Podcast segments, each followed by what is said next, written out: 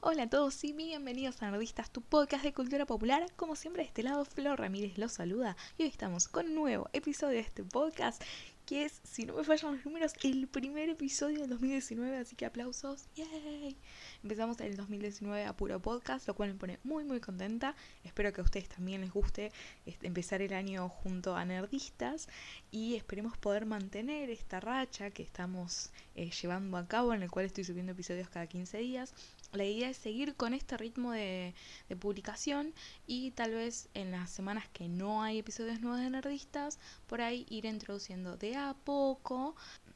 estos pequeños episodios especiales o spotlights, como pretendo llamarles, en los cuales vamos a adentrarnos bien, con detalle y con mayor precisión. A por ahí capítulos de series o series completas o personajes para poner en juego todos estos conceptos que por ahí en los episodios regulares de Nerdistas aparecen con mayor frecuencia. Entonces, eh, esa es la idea para este 2019. Hasta ahora estamos bastante bien. Cada 15 días van a ser los episodios de Nerdistas. Y bueno, vamos a ir de lleno al tema de hoy, que es queerbaiting y representación. Como ya dice el título, me encanta porque yo repito el nombre como si, usted, como si fuera a presentar algo que ustedes no saben de qué se trata y fueron básicamente descubrirlo ahora. Pero bueno, no importa, es, una costumbre. Más allá de eso, voy a aprovechar para hacer un pequeño disclaimer. Si no escucharon el capítulo anterior, porque tal vez no se enteraron, o capaz es la primera vez que nos escuchan, si es así, les agradezco mucho, espero que vuelvan seguido. eh, el capítulo anterior hablamos en mayor, con mayor profundidad y un poco más de detalle respecto de lo, como lo fundamental o lo básico de la teoría queer, que es la teoría queer, de dónde surge, a qué refiere, cuáles son los problemas a los cuales está como focalizada,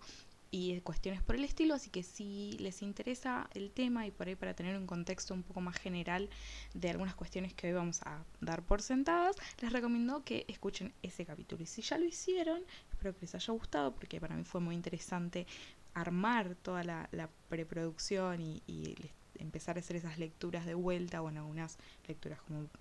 por primera vez. Así que hoy vamos a tomar algunos de esos conceptos que ya aparecían y vamos a hablar con más detalle respecto de lo que se llama queerbaiting. Ante esto, ustedes podrían hacerme la pregunta, que sería como la, la primera pregunta necesaria, es, bueno, ¿qué es el queerbaiting? El queerbaiting es el fenómeno, podríamos decir, de engañar, entre comillas, al fandom, esto por lo general a los que son acusados de hacerlo son los productores o los actores de, por ejemplo, series, cuando presentan indicios de que van a, a introducir una, una línea argumental queer, es decir, alguna relación entre personajes del mismo género, cuestiones por el estilo, eh, y nunca la llevan a cabo. Entonces, claramente la connotación es negativa porque se considera que es una, una estrategia que pretende ilusionar a toda la comunidad LGTBIQ que está siempre en búsqueda de representaciones de sus experiencias, sus formas de, relacionarse, sus formas de, ver el mundo y de cómo ellos eh, son percibidos y cómo ellos perciben ese, mundo circundante, siempre lo están buscando en las, producciones culturales como cualquiera de nosotros cuando vemos una serie, entonces están jugando con esa expectativa, están jugando con esa necesidad de representación, les dan indicios de que va a suceder eso, y ahora vamos a ver cómo y la realidad es que nunca lo llevan a cabo, entonces eh, claramente hay una necesidad como de dar cuenta de sus necesidades y al mismo tiempo de seguir dejándolas a, digamos, como algo que queda en segundo plano, que queda como escondido y como sugerido, pero nunca explícito. Es un fenómeno que eh, surge en el último tiempo más fuertemente y que empieza a introducirse en los ámbitos académicos también, en todo lo que son los, los estudios culturales, los estudios de cine y televisión, eh, y todo obviamente deriva de los planteos de la teoría queer y de los estudios gay lésbicos y todo, todo ese corpus teórico al cual de alguna forma hicimos referencia muy general en el episodio anterior. Entonces el queerbaiting aplica no solamente cuando un texto, y cuando hablamos de texto lo hablamos en sentido general, o sea, incluyendo eh, todo lo que es eh, audiovisual, por ejemplo, no reconoce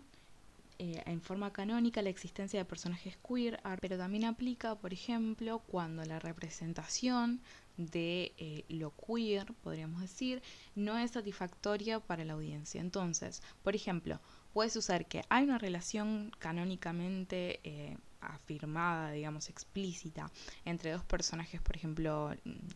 dos lesbianas, pongamos, por ejemplo, así general, eh, pero esta, esta mm, relación, por ejemplo, es presentada bajo una luz negativa, o la relación no prospera, o la relación em, es problemática. Entonces, lo que sucede ahí es que es de alguna forma el queerbaiting aparece como una nueva cara que presentan estos mecanismos que se encargan de desprestigiar y en algunos casos incluso de patologizar las identidades queer. Entonces, el medio, eh, el modo, perdón, en que se va a tematizar y se va a tratar a los personajes queer impacta en el receptor, obviamente. Entonces, lo queer va a quedar siempre relegado al ámbito de lo, de lo subtextual, al ámbito de lo sugerido, en cierto sentido incluso puede ser de lo, clandestino y nunca eh, está puesto en el mismo espacio o en el mismo nivel jerárquico que, por ejemplo, un personaje heterosexual. Además pasa mucho de que por ejemplo, tenemos una serie en la cual tenés personajes, no sé, ya sea gays, lesbianas, transexuales, lo que fuera, cualquier, digamos, de estas identidades dentro del espectro LGTBIQ+, eh, hablo, siempre hago esta aclaración, pongo el más porque eh, obviamente es, esas eh, siglas no terminan de abarcar la totalidad de las posibles identidades que existen. Entonces, para no dejar a nadie afuera, por mi ignorancia, eh, se pone, yo no soy la única obviamente que lo hace, ponemos ese, ese más para dar cuenta de que no es una lista como cerrada y con moñito y listo. Eh, hago esa aclaración por las dudas. Entonces, volviendo a esta idea del queerbaiting, eh, lo importante entonces no va a ser solamente tener personajes queer que estén como dentro de este, de este espectro, sino también es importante cómo estos personajes son presentados, qué son las características que se le atribuyen. Y lo que suele suceder a veces es que, eh, por ejemplo, la, la, orientación sexual de los personajes cuando no son heterosexuales pasan a ser como uno de los elementos distintivos y característicos como fundamentales de esos personajes, lo cual no siempre eh, es justo porque nosotros eh, nosotros, en, en general, cuando nos relacionamos con las personas, no necesariamente vamos a tener como primer eh, acercamiento a la otra persona su, orientación sexual. Em, y cuando tenemos, por ejemplo, personajes heterosexuales, nada, eso es como un rasgo más de ese personaje, pero no es lo, lo fundamental, digamos, no es lo que los distingue, no es aquello que eh, digamos, se convierte como en la característica distintiva. Entonces, eso también eh, tiene que ver con esta idea de la representación y la necesidad de dar cuenta de las muchas formas que existen, no solamente de ser heterosexual, lo cual también es, eh, es importante tener en cuenta, sino de la multiplicidad de, de formas de ser gay, lesbiana, bisexual, transexual, eh, asexual y, todas las, identidades en el medio. Entonces es un fenómeno que está extremadamente conectado obviamente con el contexto actual a medida que la aceptación de este espectro, de este espectro empieza a volverse mayor y empieza a tener mayor visibilidad. Entonces, con este nuevo contexto que por un lado le empieza a legitimar parte de ese espectro, surgen también nuevos problemas. Entonces la audiencia queer va a buscar cada vez más representación y es necesario que las representaciones estén a la altura de eh, el pedido, en cierto sentido, de estas, de estas minorías que siempre quedaron marginalizadas. Entonces se las empieza a reconocer, se empieza a legitimar su existencia. No es que antes no existían, es que ahora a nivel social ciertas identidades dentro del espectro empiezan a ser aceptadas, cuando empiezan a ser aceptadas empiezan a tener mayor visibilidad y por lo tanto lo que sucede del otro lado es que empiezan a ser visibles eh, y empiezan a también a, ser más eh, analizadas y es necesario que esas, eh, y esas representaciones estén a la altura. Entonces empiezan a surgir nuevos problemas. Esta idea que, que mencionaba al comienzo es necesario de que y que ya lo venimos hablando siempre, y cuando hablamos de representación, no solamente tengamos personajes gay, por ejemplo, o lesbianos, o bisexuales, lo que fuera, sino que esos personajes den cuenta de las experiencias de esos grupos, den cuenta de las formas de que tienen esos grupos de relacionarse entre sí, porque si no, eh, lo que suele suceder es que si no tenemos por ejemplo, dentro del grupo de escritores de una serie, personas que vengan de distintos contextos, que tengan diferentes orientaciones sexuales, que tengan, eh, digamos, diferentes visiones del mundo, lo que va a pasar es que las versiones que se van a presentar de estas identidades, em, identidades marginalizadas eh, históricamente, es la visión que va a tener, por ejemplo, en, su mayoría, el hombre blanco de clase, eh, por lo general heterosexual, o puede ser gay también, pero de clase media norteamericana. Entonces es una visión muy restrictiva y es una visión que está fuertemente influenciada por un montón de prejuicios y un montón de sesgos que van a tener que ver con la, experiencia de cada uno de nosotros. Entonces, mi experiencia va a condicionar el modo en el cual yo voy a percibir el mundo, el modo en el cual yo voy a entenderlo, el modo en que lo voy a procesar y por lo tanto el modo en el cual yo voy a actuar en el mundo. Entonces,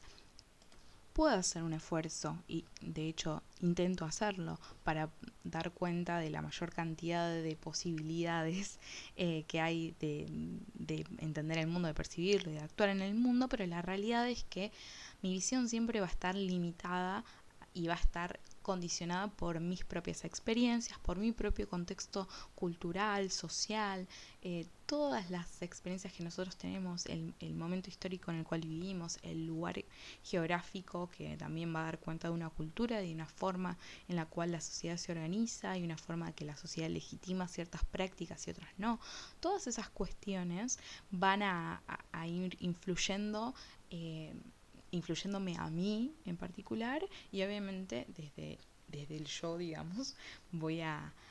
ordenar la, digamos, lo exterior. Entonces, cuando en un grupo lo único que tenemos es ciertas visiones limitadas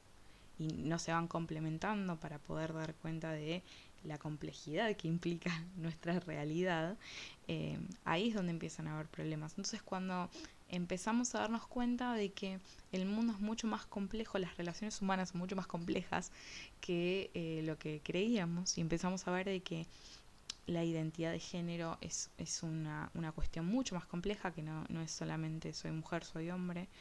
eh, hay un montón de posibilidades en el medio, muchas formas de entender incluso qué es ser mujer, qué es ser hombre. Hay personas que no se identifican con ninguna de estas dos categorías y es lo que hablamos la vez pasada de cómo se empieza como a fracturar este sistema binario y empezamos a encontrar que ese sistema binario lo único que hace es dar cuenta de un tipo de experiencia, pero que eso no agota bajo ningún punto de vista la multiplicidad de experiencias posibles. Entonces, si nosotros no trasladamos ese, esas mismas problemáticas o esos mismos quiebres que empezamos a ver a nivel como más teórico, si se quiere, lo que vamos a tener, el, resultado que vamos a, tener en nuestros productos culturales va a estar afectado por ese contexto. Hay una, una escritora que también hace podcast, si creo que ya he recomendado que la escuchen, si, si hablan inglés y, lo entienden, eh, les recomiendo que lo hagan.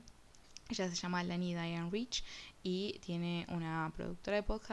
podcast, que se llama Cheaperish Media. Y ella habla de esta idea de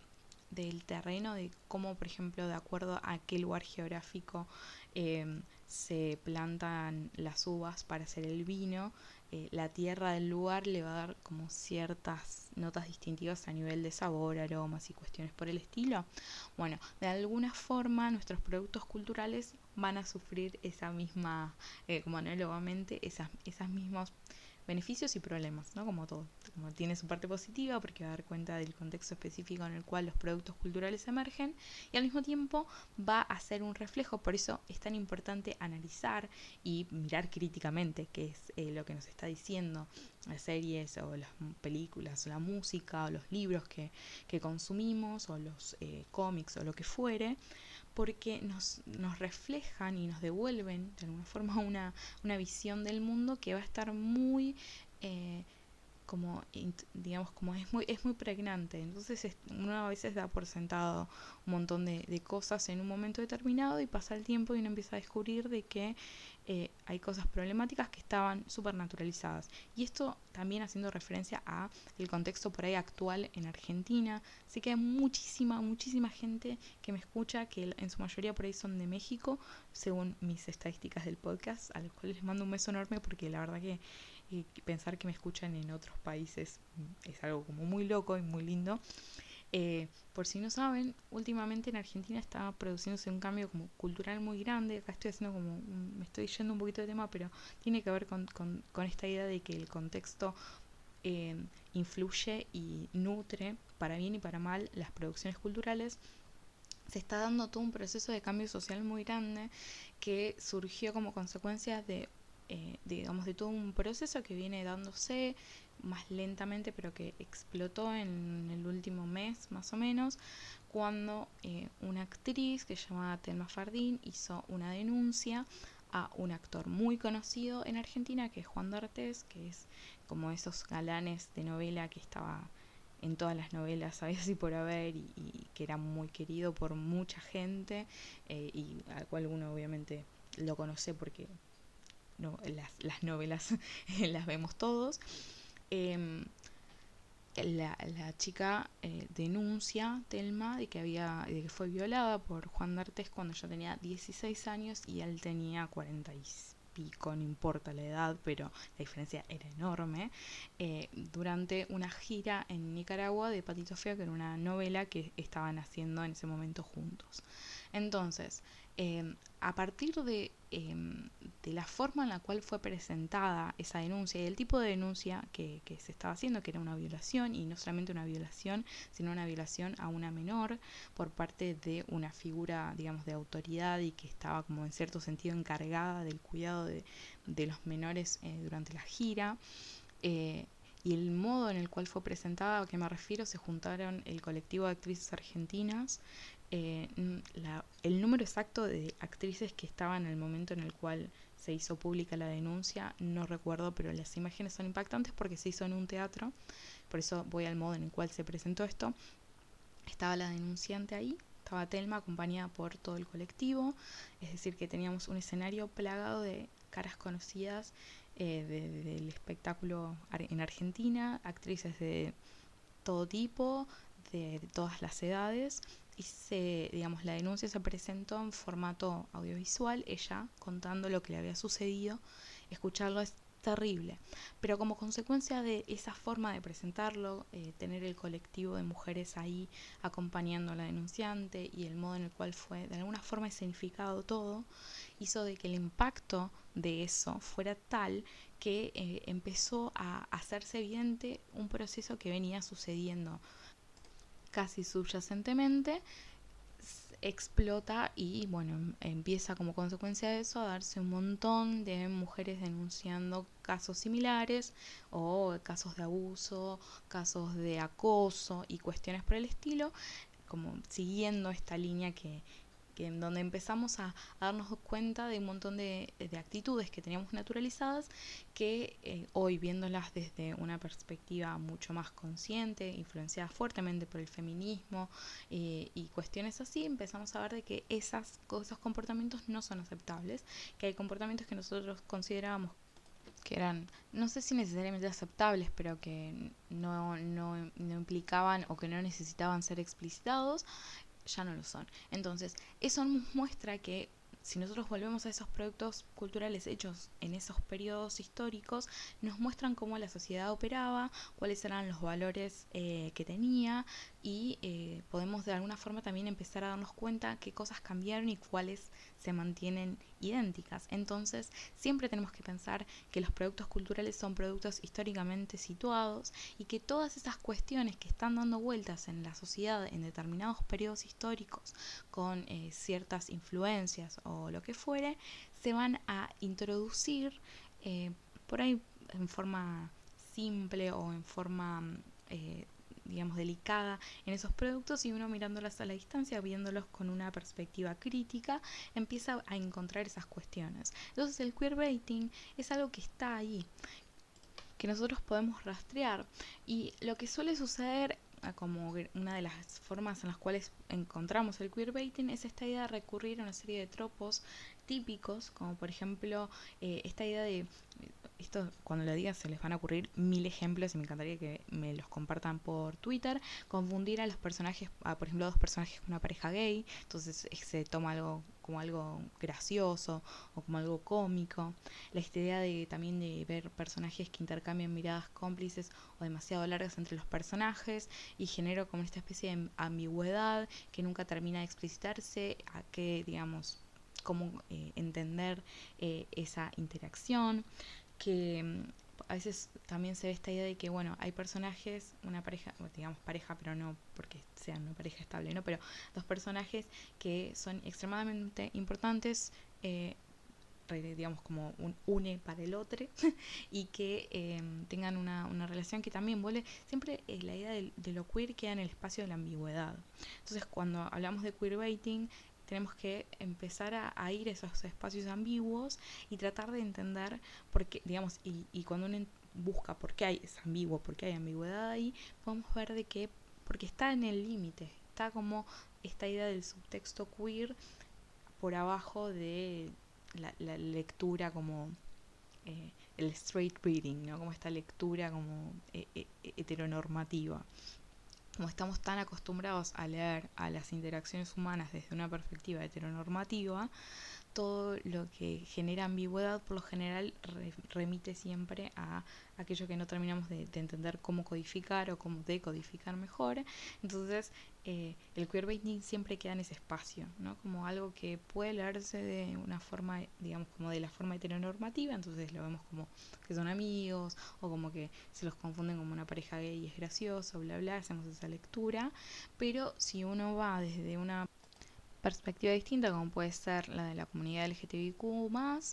eh, puede hacer otras lecturas. Entonces, eh, básicamente lo que van a hacer, eh, uno de los de los de las herramientas más comunes que se utilizan para el queerbaiting es codificar relaciones como amorosas, pero dado que los personajes son del mismo género, se abre el espacio de la ambigüedad. Entonces, lo, lo queer va a quedar siempre a aquello que tiene que hacerse explícito, tiene que hacerse canónico para que sea verdadero. Entonces ahí es problemático, ahí es donde tenemos el problema más grande. Y esto es súper interesante porque si uno em, empieza a analizar y empieza a ver cómo es que, por ejemplo, una relación heterosexual es codificada como amorosa, ¿no? cuáles son los tipos de em, encuadres que se utilizan, la iluminación que se suele utilizar, qué tipo de diálogos o qué tipo de vocabulario se utiliza para la interacción de estos personajes, qué musicalización es la que em, se utiliza y cuestiones por el estilo. Em, o, cómo se establecen las perspectivas, cómo se establece eh, las, las eh, ¿cómo se llama? El, el, modo en el cual se, se ubican los personajes y cómo interactúan entre sí. Todas esas cuestiones que tienen que ver con el lenguaje más fílmico y más de fotografía, si se quiere. Cuando nosotros tomamos cómo, cómo, se suele hacer eh, todas esas cuestiones para dar cuenta de que eh, hay dos personajes, que hay, la idea es que terminen juntos, ese tipo de cuestiones, cuando nosotros tomamos esos elementos y los empezamos a poner con, eh, digamos, para contrastar qué es lo que pasa con dos personajes del mismo género, empezamos a ver que muchas veces hay una correlación directa entre la forma en la que se hace el discurso amoroso, si se quiere, a nivel eh, de lo audiovisual, eh, entre personajes heterosexuales y personajes eh, que en donde está esta idea del subtexto queer, empezamos a ver que no es tan distinto. Entonces, eso nos da cuenta de que hay una cierta intención de que para cierto público haya eh, ahí evidencia textual de que esas relaciones no son no es subtexto sino que deberían ser canónicas pero como estamos frente a una relación queer una relación que es eh, homosexual por lo general, es necesario hacerlo explícita. Y como nunca se hace explícita, siempre queda en el ámbito de la, de la ambigüedad. Y nuevamente lo menciono porque nunca está de más, y teniendo en cuenta que la necesidad de representación va de la mano de la, también de una necesidad de legitimación por parte de las minorías, ver cómo son tratadas las relaciones o la posibilidad incluso como la idea de las relaciones entre, eh, por ejemplo, eh, gays, lesbianas o bisexuales o lo que fuera, eh, ver cómo son tratadas en esos productos culturales es desalentador. Entonces, esta idea de reconocimiento está ahí, pero no completamente. Entonces, la cultura pop, de alguna forma, lo que está haciendo ahí es enseñarles a la comunidad eh, que, eh, en cierto sentido, esperar una representación digna y, real de, de, sus experiencias, de sus expectativas, de su forma de ver el mundo, de su forma de relacionarse, es algo que no, no va a venir fácil. Entonces, eh, eso también es bastante complejo, porque de alguna forma es lo que hablábamos la vez pasada, se, se da, hace, digamos, visible, tenemos la, está la representación de personajes, hay cada vez mayor cantidad de personajes por suerte y está bien, digamos, no es, no es que estoy criticando que existan esos personajes, son necesarios, pero también es necesario seguir avanzando. No es como, está bien como un primer paso que haya personajes gay canónicos en los proyectos culturales que consumimos está bien que tengamos personajes gay, está bien que tengamos personajes que sean lesbianas, está, estaría mejor que haya más todavía personajes bisexuales que siempre quedan como medio por fuera, porque no son ni, no son heterosexuales y no son eh, gays o lesbianas, sino que están en el medio, entonces es como eh, dificulta un poco esta idea de las categorías binarias que tanto nos gusta usar. Entonces,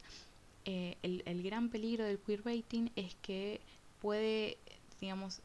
acercarse a esta idea de que lo, digamos, las identidades incluidas en el, en el espectro LGTBIQ más, de alguna forma siempre quedan como relegadas a un segundo plano, es aquello que tiene que ser explicitado. Y me parece que es, lo más peligroso. Esta idea de que nos damos cuenta, digamos, como productores, y hablo así porque la mayoría son hombres, eh, los productores saben de la existencia de, de esas minorías, saben de su necesidad de ser representadas, eh, saben de lo importante que es la legitimación que implica esa, esa representación, porque además para muchos eh, el hecho de que haya personajes gays, eh, personajes transexuales em, y, de todas las, las, identidades que están en, el espectro es fundamental, no solamente porque les enseña a ellos mismos de que a ellas mismas que su, su identidad y su forma, digamos, de, en la cual se autoperciben y la forma en que les gustaría expresar eh, esa autopercepción de sí mismos al mundo y sus eh, digamos su inclinación sexual y todas esas cuestiones eh, es válida y que no es algo que de lo cual tengan que avergonzarse ni aquello de lo cual deberían como sentir vergüenza o temor sino que es algo aceptable, que es algo normal y que no son los, los les úniques. Eh, me cuesta mucho a veces incorporar la E, pero eh, es un ejercicio que estoy tratando de hacer porque sé lo importante que es para muchos eh, sentirse incluidos por, en, el, en el lenguaje cotidiano. Entonces les pido disculpas porque no lo hago con la mayor fluidez del universo, pero es algo que quiero empezar a incorporar, así que a veces se me van a escapar algunas O para dar cuenta de, los universales. Pero bueno, eh, se van a eh, disculparme. Eh, es, un proceso que no es fácil. Escribirlo es más, más, más fácil, pero no siempre.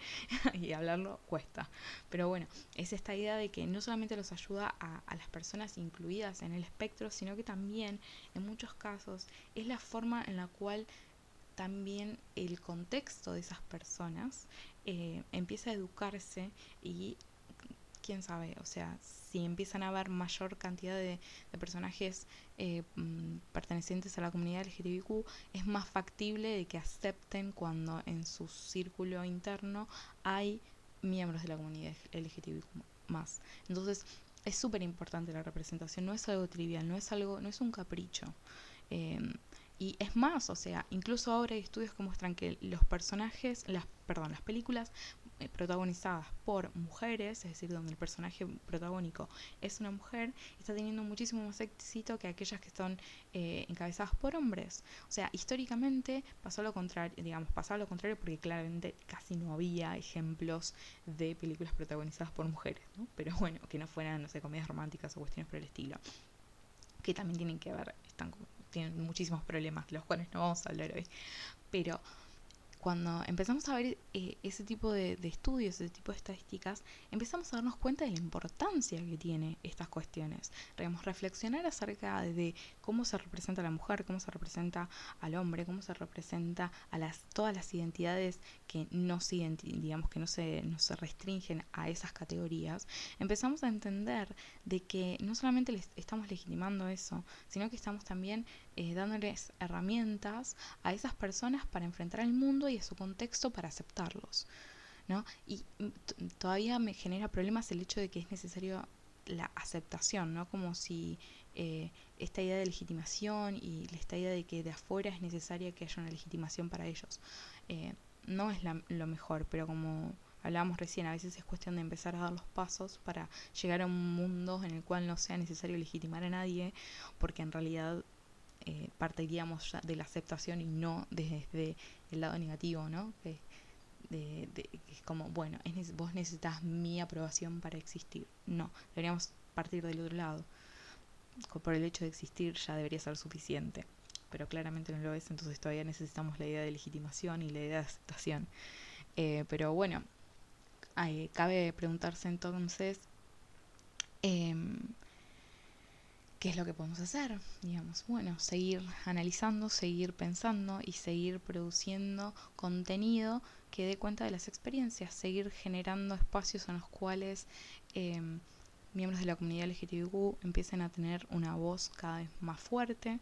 eh, y que esto no sea una competencia tampoco de que haya más o menos, sino que ah, hablemos de que sea mejor, hablemos de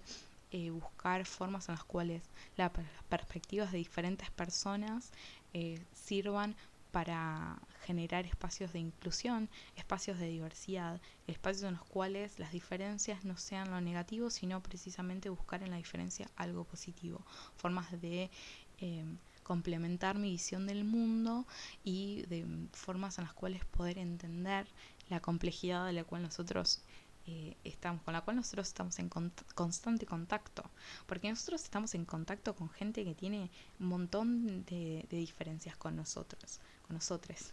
Y eso en realidad debería enriquecernos, no debería ser algo negativo, no deberíamos querer eh, limitar las posibilidades del otro. Y siempre pensar de que el otro, que el otro obtenga los privilegios que yo tengo no significa que me los va a sacar a mí, sino que ahora todos los vamos a tener, digamos, nunca hay que pensar que la ganancia del otro va en contra de mí o que me va a quitar lo que yo gané. Eh, siempre para mí es mucho más eh, interesante y mucho más fructífero pensar que los beneficios deberían ser para todos eh, iguales. Entonces, bueno, más allá de, esa de, ese final medio vamos a levantarnos contra el patriarcado y, y, vamos a unirnos a la lucha estuve pensando un par de ejemplos. Em, hay, digamos, si uno empieza a hacer, eh, a, meterse en, el mundo más académico y ver cuáles son los estudios sobre queerbaiting que hay, hay tres series que todos destacan como la, santa divinidad de queerbaiting lo cual es negativo, pero es esta idea de, em, creo que es Teen Wolf, que yo no la vi, así que no voy a hablar de eso. Por el otro lado está Merlin, Em, obviamente ahí el caso sería Merlin y Arturo. Y después ah, está eh, que probablemente haga como algo más, un spotlight dedicado especialmente a ellos, que es en Sherlock, Sherlock y Watson. ¿no? Esta idea de que hay muchas formas, em, digamos, el modo en el cual se codifican las relaciones de estos personajes está muy muy relacionado, está muy cercano con el modo en que se codifican a las relaciones heterosexuales amorosas. Entonces eh, hay comportamientos que incluso pueden resultar graciosos y ahora me muero se larga a llover. Si escuchan ruido es porque parece que en cualquier momento se viene el fin del mundo y va a venir alta lluvia. Pero bueno, hasta que no esté el fin del mundo acá, voy a seguir grabando.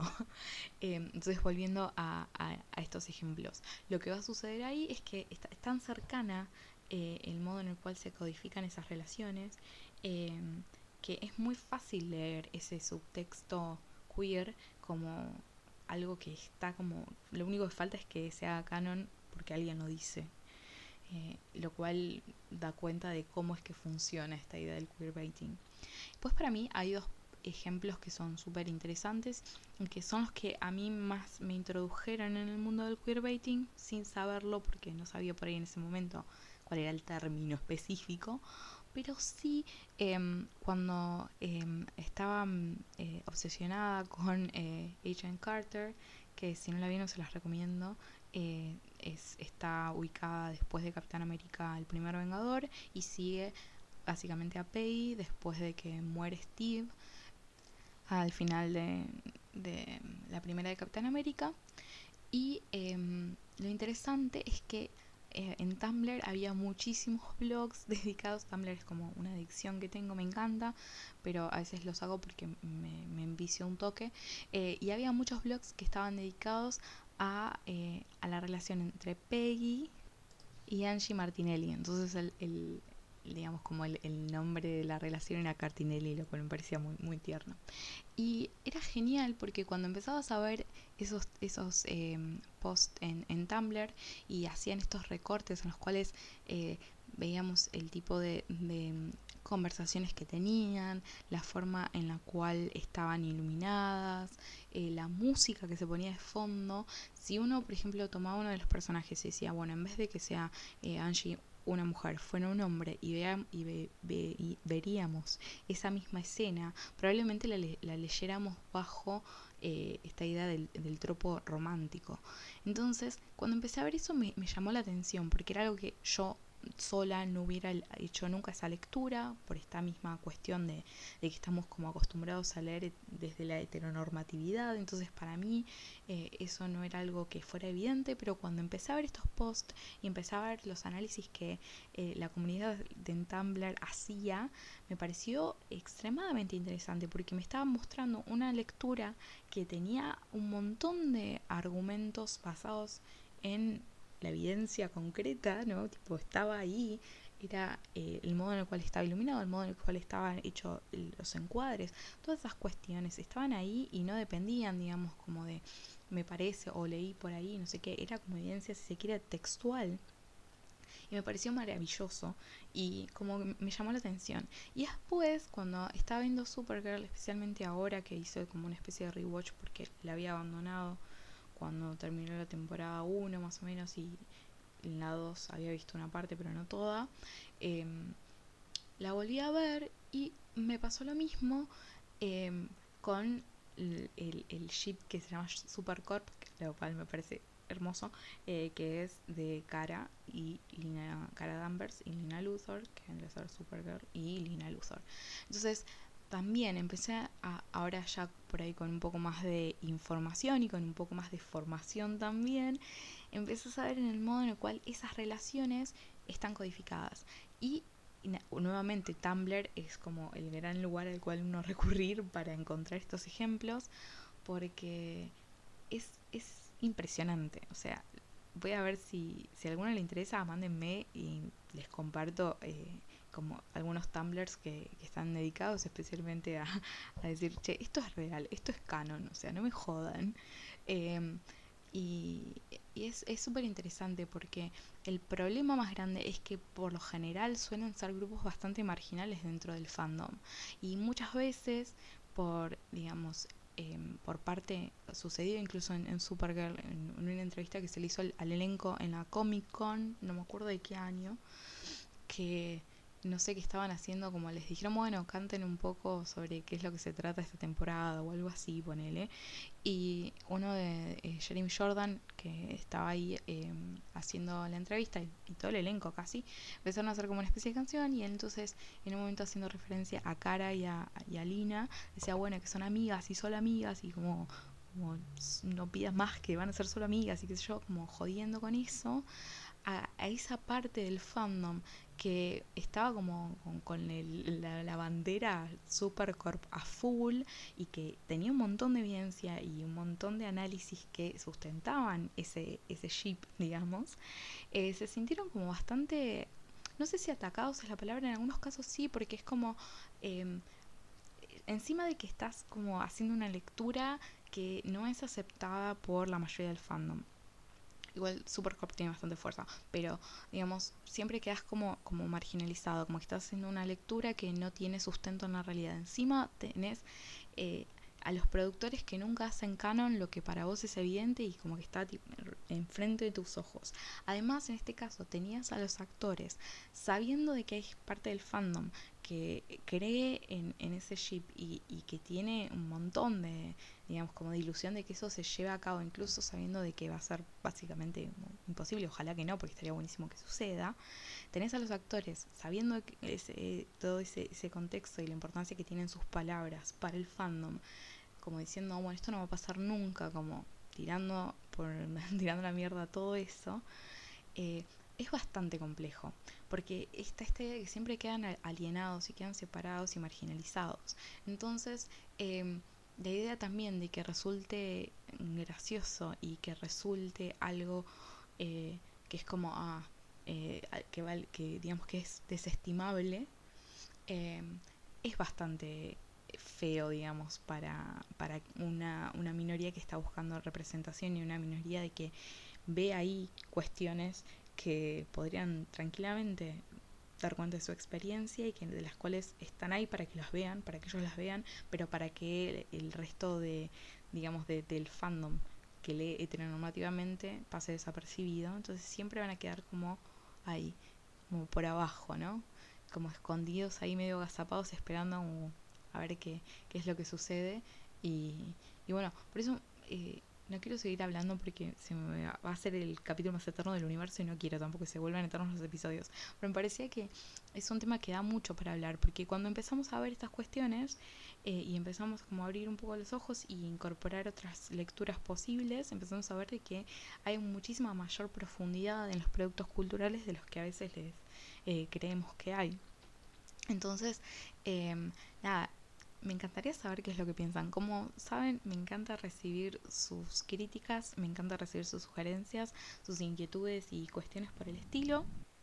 Así que me pueden escribir mail a contacto. Si quieren pueden hacerlo por Twitter a Somos Nerdistas, en Instagram también nos pueden seguir, nos pueden escribir por Facebook, en todas, por Tumblr también. En Tumblr nos buscan como nerdistas, porque tuve que reacomodar un poco y quiero empezar a, ser más activa también ahí. Así que en cualquiera de estos lugares nos buscan, nos escriben. Y ah, me encanta que hablo nos como si fuéramos un montón de este lado. Por ahora soy yo sola, pero no importa. Me encanta recibir, me encanta hablar con ustedes, me encanta conocerlos. Así que me encantaría saber si ya sabían acerca del queerbaiting, si tenían eh, noción de la existencia de este fenómeno y incluso si tal vez escuchando esto empezaron a darse cuenta de que hay un montón de ejemplos que les parece que eh, responden a este fenómeno y que les gustaría compartir conmigo, cuéntenme, ¿no? ¿Cuáles ejemplos de queerbaiting se les ocurren? Me lo mandan a cualquiera de estos lugares y tal vez podemos hacer un spotlight más adelante acerca de los ejemplos de queerbaiting que se les ocurren a ustedes. Esto fue Nerdistas, tu podcast de cultura popular. Yo soy Flor Ramírez y los espero para la próxima.